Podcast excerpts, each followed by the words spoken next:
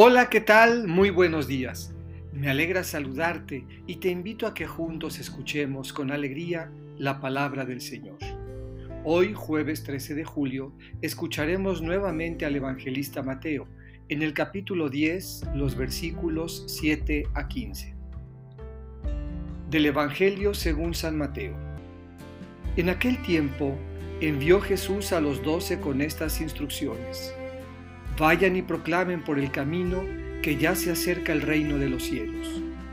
Curen a los leprosos y demás enfermos. Resuciten a los muertos y echen fuera a los demonios. Gratuitamente han recibido este poder, ejérzanlo pues gratuitamente. No lleven con ustedes en su cinturón monedas de oro, de plata o de cobre. No lleven morral para el camino, ni dos túnicas, ni sandalias, ni bordón porque el trabajador tiene derecho a su sustento. Cuando entren en una ciudad o en un pueblo, pregunten por alguien respetable y hospédense en su casa hasta que se vayan. Al entrar, saluden así, que haya paz en esta casa.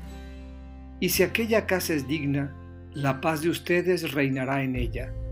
Si no es digna, el saludo de paz de ustedes no les aprovechará. Y si no los reciben o no escuchan sus palabras, al salir de aquella casa o de aquella ciudad, sacúdanse el polvo de los pies. Yo les aseguro que el día del juicio Sodoma y Gomorra serán tratadas con menos rigor que esa ciudad. Esta es palabra del Señor. Meditemos. Vayan. Detrás del envío hay muchas cosas por hacer. Cuatro acciones que debemos asumir y llevar a la práctica en lo cotidiano y en nuestro entorno. Transformar la adversidad en signos de esperanza y ejercer lo que hemos recibido con gratitud y gratuidad. Confiar en la generosidad de la gente y llevar la paz a los hogares y a los pueblos. De ese modo, el mundo sabrá que el reino de los cielos está cerca.